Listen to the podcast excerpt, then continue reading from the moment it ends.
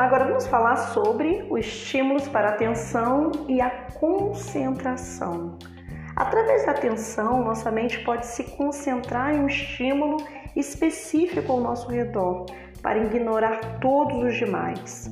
Com a concentração, né, uma das habilidades fundamentais no processo de conhecimento, a gente mantém a atenção focada em um ponto de interesse durante aí o tempo que for necessário.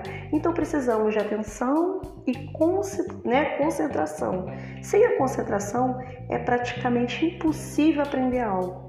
Portanto, a concentração é imprescindível para o aprendizado. Né? Primeira coisa aí, devemos evitar distrações para incidir né, que tudo aquilo que possa se distrair, né, problemas pessoais, problemas de família, falta de objetivos, ruídos, vai atrapalhar né, nesse aprendizado. Diversificar as tarefas, mudar de matéria ou tema de estudo de tempo em tempo. As mudanças ajudam a iniciar o processo de atenção e assim a criança poderá manter a concentração por muito mais tempo. Então dá uma diversificada no conteúdo, muda, né, aquele, né, tudo que é rotineiro, tudo que é muito incomoda também, né? Então de tempo em tempo faz uma mudança aí, né, para iniciar esse processo de atenção e assim a criança manter a concentração.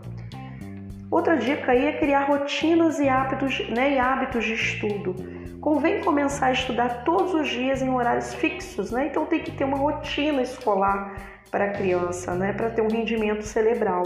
Se uma pessoa se acostuma a fazer um esforço e se concentrar todos os dias na mesma hora, ao final de alguns dias ela conseguirá que sua mente se concentre com mais facilidade.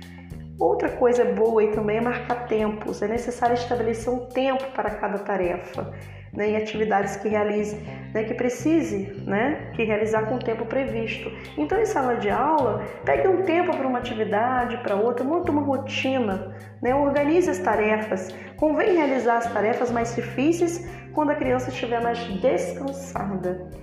Centrar a mente para estar em pleno rendimento, a concentração requer o quê? Um aquecimento prévio, né? Não, coincidir, né?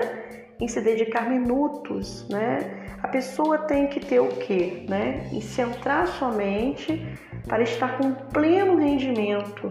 Né? É preciso né, se dedicar alguns minutos né, de uma folha de jornal, né, começar a fazer outra atividade não programada, até a mente né, voltar. Então a gente precisa descansar a mente e voltar à concentração, né, para poder aí né, vir a, a render, né, traçar metas e objetivos, né? O que eu falo sempre, né, para mediação escolar, que temos que ter metas, temos que ter objetivo, temos que traçar uma rotina.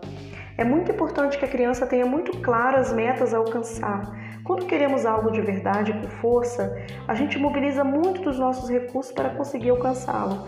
Portanto, se a criança tem claro o seu objetivo no estudo, mais a sua parte ele né, fará para consegui-lo. Então, temos que ter uma meta, um objetivo. Nós, mediadores, precisamos traçar né, caminhos né, com metas e o que podemos né, atingir e ter conteúdos ali objetivos, né?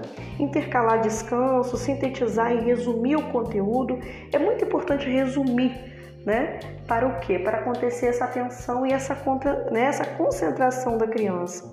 Né? Um conteúdo resumido vai ser muito melhor da criança absorver esse conteúdo.